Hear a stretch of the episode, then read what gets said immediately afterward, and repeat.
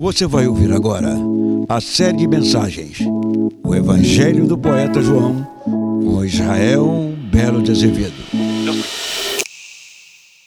Nós temos tido o privilégio de passear pelo Evangelho de João. Nós começamos no capítulo 1, com aquele resumo extraordinário sobre Deus que se tornou carne entre nós.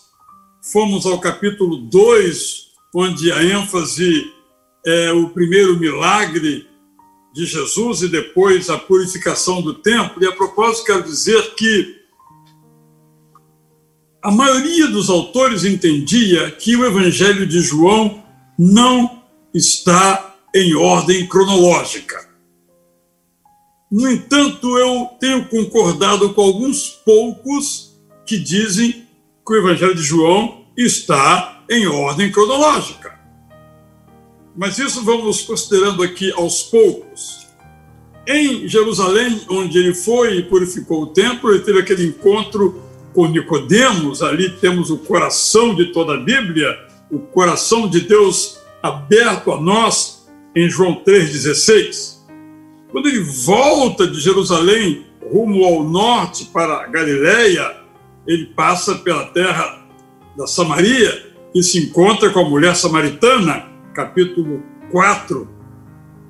No capítulo 5, nós temos em Jerusalém, em outro momento, uma festa, Jesus para lá retorna, ele cura um paralítico. E neste contexto, ele fala sobre a sua autoridade, que é o nosso tema hoje. João capítulo 5, versos 19 ao 47. No lugar de explicar esse texto, eu escrevi uma paráfrase. Você vai ouvir agora, por gentileza. Caso queira ler, basta que você acesse o meu canal no Instagram que está lá toda esta paráfrase em duas partes, porque é um pouco longa para o Instagram. Versos 19 e seguintes, em uma forma de paráfrase. Por ter curado o paralítico no sábado, houve muito ódio contra Jesus. Ele respondeu aos seus críticos com as seguintes palavras. Todo capítulo, a partir de agora, é praticamente essas palavras de Jesus que o compõem. Eu sou o Filho único de Deus. Eu não faço as coisas por mim mesmo, mas atuo em comunhão com o meu Pai. Tudo o que ele faz, eu faço. Ele me mostra o que devo fazer e sei que muitas coisas ainda me mostrará. Vocês verão e ficarão admirados o Pai faz com que os mortos vivam, e eu também trago à vida os que partiram. Versos 22 a 24. Meu Pai não julga as pessoas diretamente, ele o faz por meu intermédio. Desse modo, as pessoas saberem, desse modo as pessoas saberão quem eu sou e vão dar honra ao meu Pai que me enviou. Assim, quem escuta o que eu digo e crê no Pai que me enviou tem a vida eterna. Para quem crê, a condenação já é coisa do passado. Quem crê vive a eternidade desde agora. Prossigamos versos 25 a 29. Vocês vivem um momento muito especial. Um momento em que os que estão espiritualmente mortos podem ouvir a minha voz eu que falo com vocês. Quem me ouvir não morrerá espiritualmente. A vida que o meu Pai me deu e que é eterna, esta eu dou a quem me segue. Meu Pai me deu autoridade para conceder a vida eterna, embora alguns escolham a morte. No futuro, isto ficará claro quando acontecer o julgamento final de todos. Os mortos fisicamente serão ressuscitados e julgados. Os que tiveram feito o bem continuarão livres, e os que estiverem praticado mal serão condenados. Agora, leio a paráfrase nos versos 30 a 40. Eu repito que faço o que o meu pai faz. Julgo como meu pai julga. Logo, o mundo como julgo é perfeito. Logo, perdão, logo o modo como julgo é perfeito, porque julgo segundo a vontade do Pai que me enviou. A vontade dele é a minha. Se eu fosse levado a um tribunal e me defendesse, ninguém me levaria a sério. Quem me defende é o Pai que me enviou ao mundo. Lembro de João Batista, de quem vocês, alguns de vocês, tanto gostam. Vocês o interrogaram a meu respeito. Ele falou a verdade, mas vocês não creram em mim para serem salvos. João Batista era como um farol e vocês gostaram da luz que irradiava, mas logo se afastaram dele. Vocês deviam acreditar no que ele disse a meu respeito, mas devem, sobretudo, crer no que o meu Pai fala sobre mim. Vocês podem negar, vocês podem alegar que nunca ouviram e nunca ouviram sua voz. Não veem, nem ouvem, porque não creem que ele me enviou até vocês quanto às Escrituras que vocês conhecem e amam como tendo palavras de vida eterna, a verdade é que vocês se recusam a crer no que elas dizem a meu respeito. Agora, versos 41 a 44. Vocês ficam esperando elogios humanos. Eu, não. Eu sou amado pelo meu Pai e de nada mais preciso.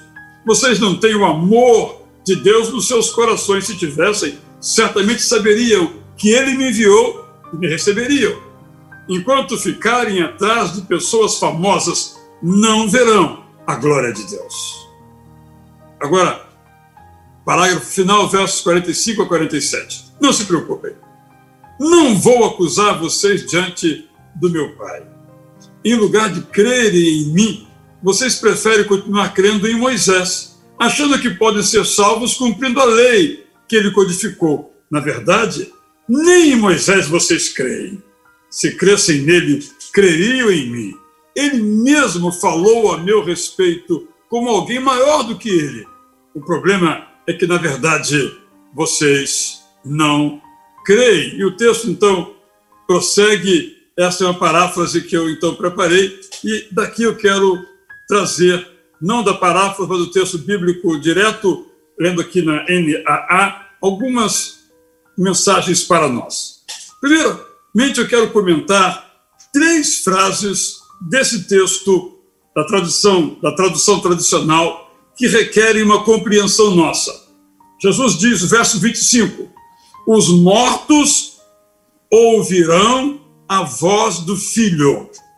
Entendamos que Jesus aqui se, é, se refere ao juízo final, quando os mortos ressuscitarão para participarem deste juízo. Os mortos ouvirão a voz do filho. Parece uma frase sem sentido, mas quer dizer isso. Jesus está dizendo que todos que morrerem, fisicamente falando, vão ressuscitar, fisicamente falando, e vão participar do seu julgamento. A segunda frase que requer uma nossa reflexão é a que está no verso 30 eu nada posso fazer por mim mesmo. Como assim? Jesus não era plenamente Deus também? Esse é um versículo do verso 30 em que ele celebra a sua perfeita união com o Pai. Ele não era separado do Pai. Ele e o Pai tinham uma união absolutamente completa.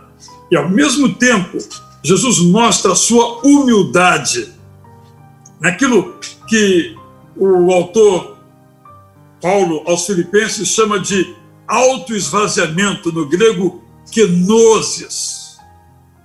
Eu não posso fazer, eu nada posso fazer por mim mesmo, indica de um lado essa humildade de Jesus e de outro modo a sua perfeita união com o Pai, porque tudo que ele fazia, o Pai estava presente. E tudo que o Pai fazia, o Filho desta obra participava. No verso 34, outra expressão que merece uma compreensão de nossa parte.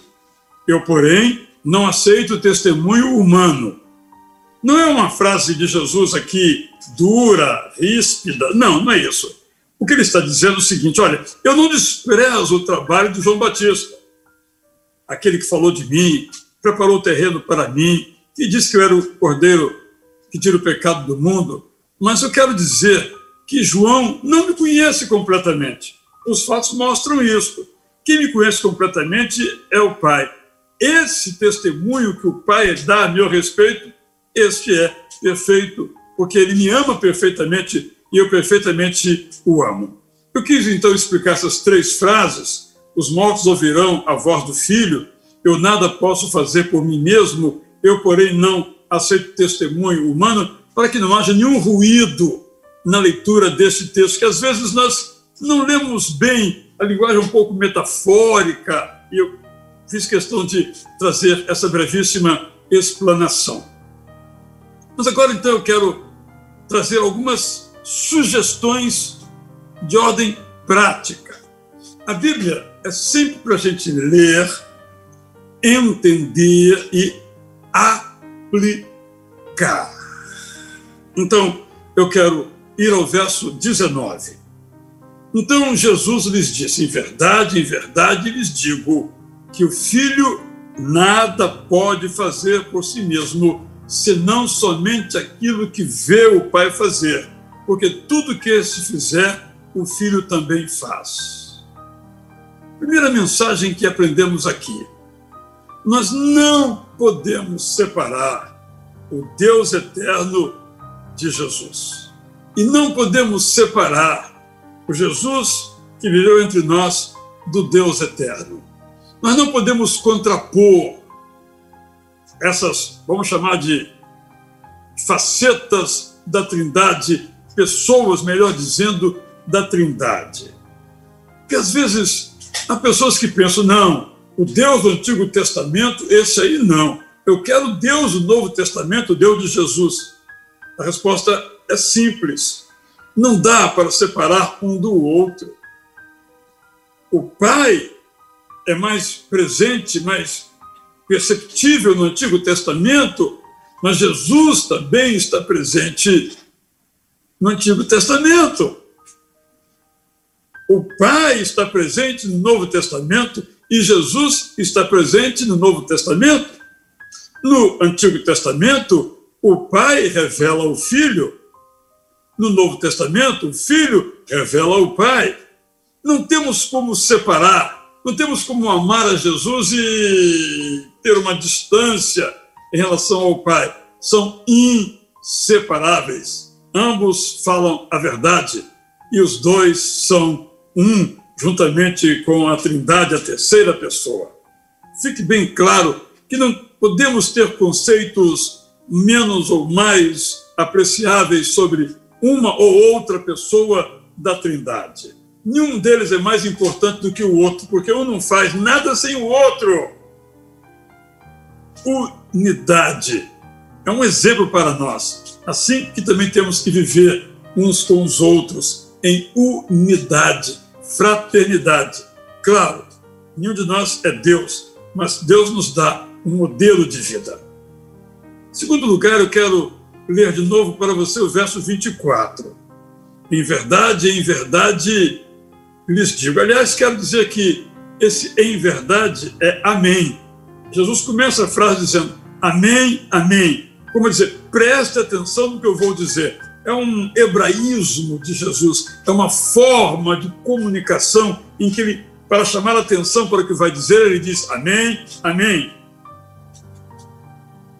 Quem ouve a minha palavra e crê naquele que me enviou tem a vida eterna. Não entra em juízo, mas passou da morte para a vida. O que, que nós aprendemos aqui desse versículo? Aqui há muitas lições, mas uma. Porque penso que às vezes nos esquecemos disso. A vida eterna começa quando? Talvez imediatamente nós respondamos: depois de nossa morte começa a vida eterna. Vamos ler o texto de novo? Quem ouve a minha palavra e crê naquele que me enviou, tem. O verbo está no presente do indicativo ou no futuro? A resposta é clara: tem, é no presente, é agora. Quem ouve a minha palavra e crê naquele que me enviou, quem escuta o que eu, Jesus, está dizendo, eu falo do meu Pai. Então, quem ouve a minha palavra e crê no meu Pai, como aquele que me enviou, este tem a vida eterna. Não entra em juízo, mas passou da morte para a vida. Ah, mas não vai ter o juízo eterno? O juízo final? Sim, haverá. Mas esse juízo não vai condenar. Os que já creem em Jesus vão passar por esse juízo como uma festa de celebração. Nada mais do que isso. Não é propriamente nesse sentido um julgamento, porque já foi absolvido, já tem a vida eterna. Mas eu quero salientar que no momento em que cremos na graça de Jesus, a nossa vida eterna já começou. Eu já estou na vida eterna. Você que crê em Jesus como Senhor e Salvador, recebeu a graça dele, já está na vida eterna. Por que às vezes andamos tão preocupados?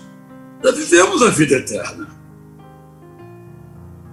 Terceiro texto que trago a sua, a nossa consideração é o 539. Vocês examinam as Escrituras porque julgam ter nelas a vida eterna, e são elas mesmas que testificam de mim. Aqueles ouvintes todos de Jesus nesse caso ali em Jerusalém, amavam as Escrituras, citavam de cor e salteado as Escrituras. No caso, o pessoal do Novo Testamento conhecia parte das Escrituras, aqui até o livro de Malaquias. Não conhecia ainda o Novo Testamento. Mas o que Jesus disse se aplica a nós que conhecemos também o Novo Testamento.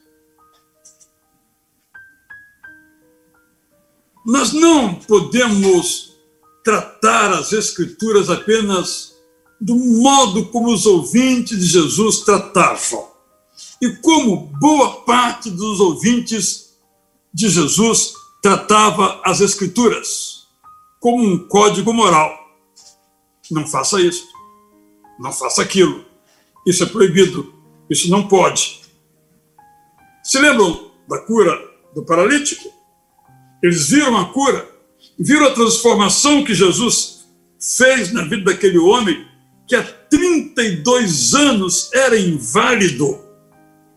Mas pegaram então aqui o código da Bíblia, Antigo Testamento, hum, quando é que foi que ele curou? Ah, no sábado. Não pode.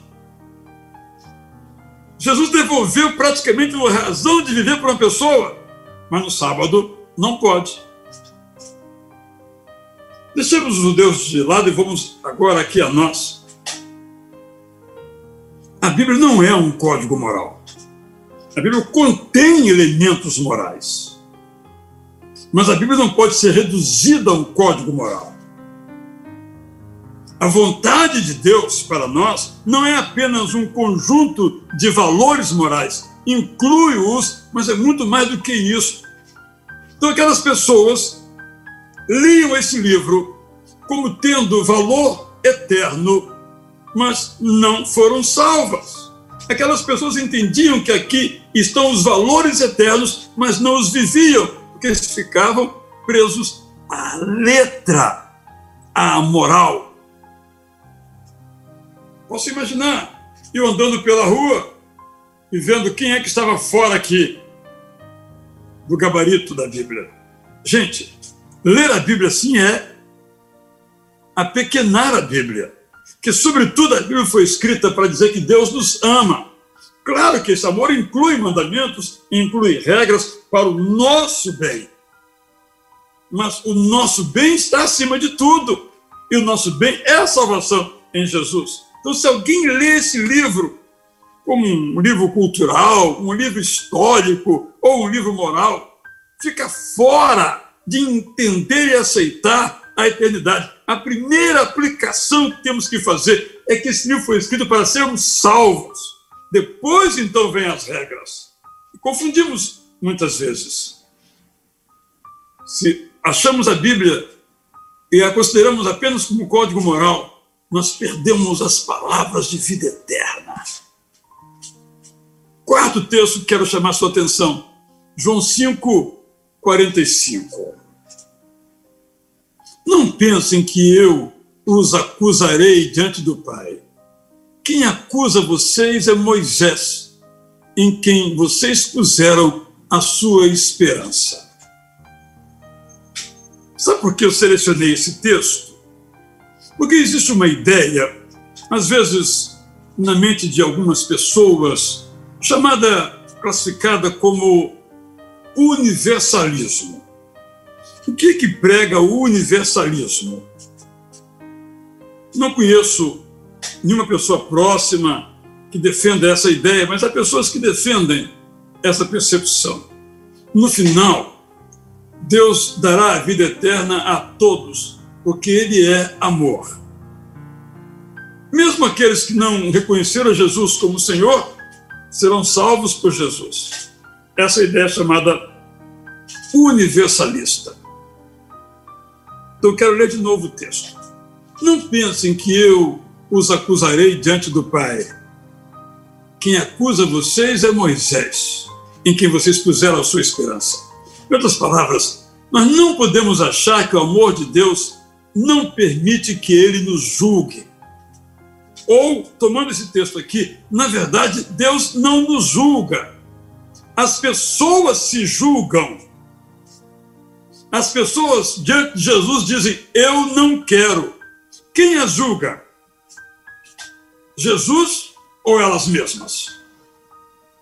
Esse é um ponto que temos que claramente aprender. Eu gosto sempre de citar um filme muito antigo que eu nunca vi, na verdade. Chama-se O Poderoso Chefão. Eu nunca vi. Mas eu me lembro, jovem ainda, que um colega de seminário foi ver esse filme, Poderoso Chefão. E disse: Israel, o inferno tem que existir porque os caras são muito maus, têm que ser castigados. Aqui na vida não foram. Foi uma conclusão teológica interessante de um filme de ficção. Mas isso me leva a pensar também o seguinte: imagine você que um desses lá do, da máfia, aceitada do filme, repito, não vi, não pretendo também ver, faz parte assim do meu interesse, mas só para ilustrar, resolveu fazer a maldade, matar, teve a oportunidade de dizer: você não quer amar a Jesus, amar com Jesus? De jeito nenhum. Mas assim, meu amigo, você vai ficar longe de Jesus, é isso que eu quero. Aí Jesus então empurra a salvação goela dentro e ele vai para o céu.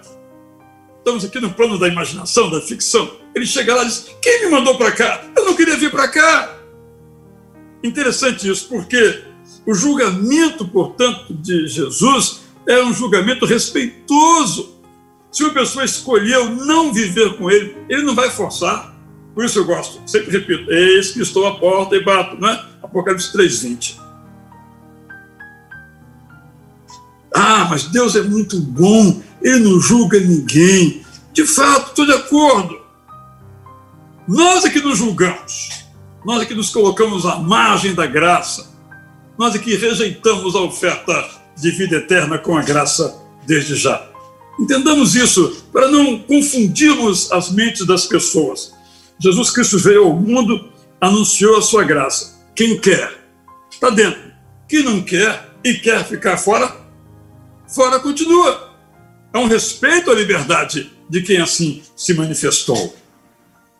Gostaria de deixar bem claro isso para entendermos um pouquinho desse tema do julgamento que tem uma compreensão muitas vezes difícil.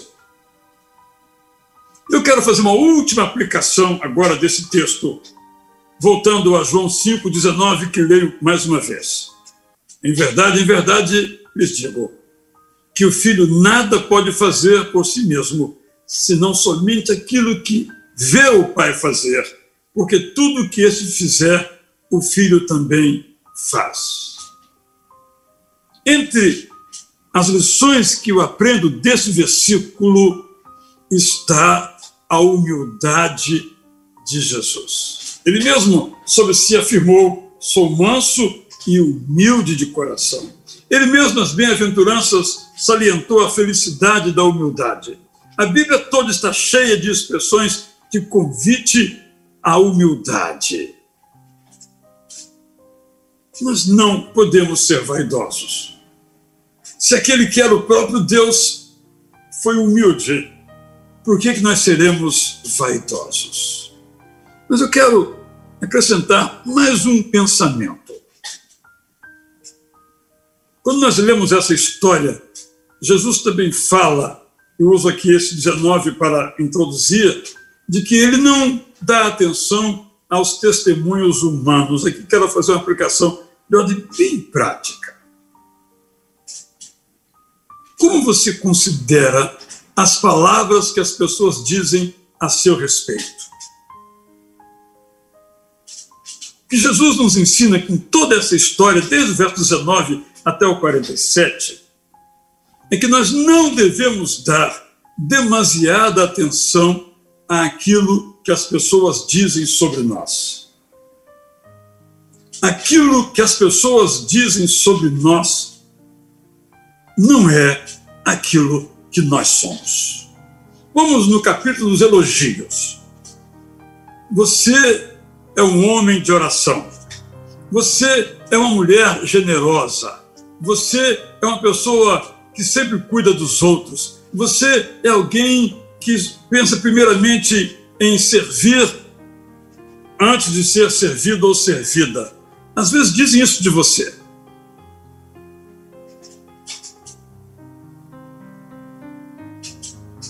Não são bem assim as coisas. Você pode ter essas virtudes, mas não as tem sempre. Você não pode acreditar nisso que diz a seu respeito, às vezes com algum interesse de receber alguma coisa em troca. Você não pode se perder nos elogios que recebe. Nós pregadores, que estamos de algum modo expostos a, a um grupo de pessoas, pequeno, mas um grupo maior do que a nossa família, de pessoas, somos elogiados e às vezes nós podemos acreditar no que dizem a nosso respeito e nos esquecer de estudar a palavra de Deus, nos esquecer de pedir a Deus que nos unja, porque já podemos seguir por nós mesmos. Nós somos isso que dizem a nosso respeito. Não, nós não somos isto. Quase isto. Humildade é o que nós precisamos. Mas eu quero usar agora o oposto. Nós não devemos dar atenção demasiada ao que dizem sobre nós, quando isso que dizem sobre nós é negativo, é crítico. Ah, Fulano não presta atenção a ninguém, Fulano erra nos números, Fulano nunca acerta, Fulano é incompetente. Não é verdade isso sobre você. Você pode ter algumas falhas, mas não todas as falhas que lhe atribuem. Você não é o seu erro, você não é a sua falha. Há muitas pessoas que dão muito ouvido aos defeitos que as pessoas apontam no seu caráter, no seu desempenho. Nós não devemos dar demasiada atenção ao que dizem sobre nós, seja positivo ou negativo. Ah, Jesus nos ensina. Ele dizia: Olha, eu sou filho amado em quem o Pai, em quem o Pai se compraz, em quem o Pai tem muita alegria. É assim que Jesus se via. Quando alguém vinha com elogio, oh, tu és bom. Ele disse, ah, ah, bom, de verdade, só o Pai. Uma maneira humilde de se postar. Eu só faço aquilo que eu vejo meu Pai fazer, porque imitando ao Pai, sendo como o Pai. Assim tem que ser a nossa jornada. Ah, mas você é isso. Menos. Ou você não é isso. Mais. Temos que ter uma visão equilibrada, como Jesus teve a visão de si mesmo. Por isso ele pôde enfrentar a oposição dos fariseus, a rejeição dos poderosos, o interesse dos carentes, porque sabia também que aqueles que o ovacionavam, que o aplaudiam, o aplaudiam por causa daquilo que ele fazia, da sabedoria que demonstrava, mas o seu poder não era ele, a sua sabedoria não era ele, era parte dele. Ele era um filho amado de Deus. É assim que você tem que ver. Não quer dizer que você não vai receber elogio e dizer, ah, obrigado, e procurar fazer ainda melhor. Não quer dizer que você vai ouvir uma crítica e vai dizer, ah, que miserável que eu sou. Não, você vai ouvir a crítica e ponderar, é verdade, eu posso melhorar. Não, isso não é verdade, eu fiz muito bem isso que eu fiz. Nós não podemos nem ser vaidosos e nem autocomiserantes, nem achar que somos o supra-sumo ou nem achar que nós nada valemos. Nós temos que nos ver como Jesus se via a si mesmo, manso, humilde de coração amado por Deus. Vou brevemente, então, recapitular as lições, são cinco, desse texto e de tantas outras. Nossa teologia sobre a Trindade tem que ser correta. Nós não podemos separar o Pai de Jesus, o Filho de Jesus. O Jesus está presente no Novo Testamento, é o mesmo que está presente no Antigo Testamento, e o autor da carta a Pedro, capítulo 2, diz que ele foi a pedra angular. Está no Antigo Testamento. Sobre ele o mundo inteiro foi construído. Não podemos separar o Deus Criador do Filho que também é Criador. Importante não acharmos Deus maior, Jesus menor. Deus um pouco durão e Jesus misericordioso são a mesma pessoa. Revisemos, se for necessário, nossa teologia. Segunda lição, uma frase: a vida eterna não começa depois da morte. A vida eterna começa quando aceitamos o sacrifício de Cristo na cruz por nós e dizemos sim, confessando os nossos pecados. Aí então já começamos a viver a vida eterna. Você já está na vida eterna? Mais ainda, quando nós lemos as Escrituras, não podemos considerá-la como um livro de moral apenas, mas um livro onde a vida eterna, onde as palavras de vida eterna estão ali vivas para nós. Quarta lição: não podemos achar que o amor de Deus impeça que ele nos julgue. Na verdade, Sua palavra nos diz que nós mesmos nos julgamos.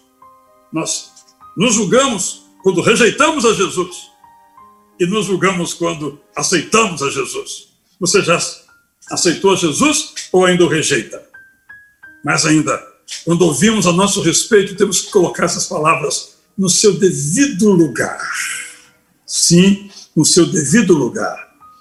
Se foi um elogio, vamos dizer obrigado, não há problema nenhum em ser elogiado. A gente não pode acreditar demais nos elogios que nós recebemos, porque nem sempre são sinceros e geralmente não são perfeitos, não são precisos em, relação a que nós somos, inclusive em relação às críticas que recebemos. Não somos, digamos assim, tão ruins como algumas pessoas acham que nós somos. Nós somos filhos amados de Deus. É nisso que temos que nos fundamentar e cingir a nossa vida. Vamos cantar então agora, meu Senhor, sou teu, tua voz ouvi. Eu quero celebrar. Se esse hino é a verdade na sua vida, você já está na vida eterna. Você tem a vida eterna. Não vai ter. Você não vai entrar na vida eterna você já entrou na vida eterna, graças a Deus.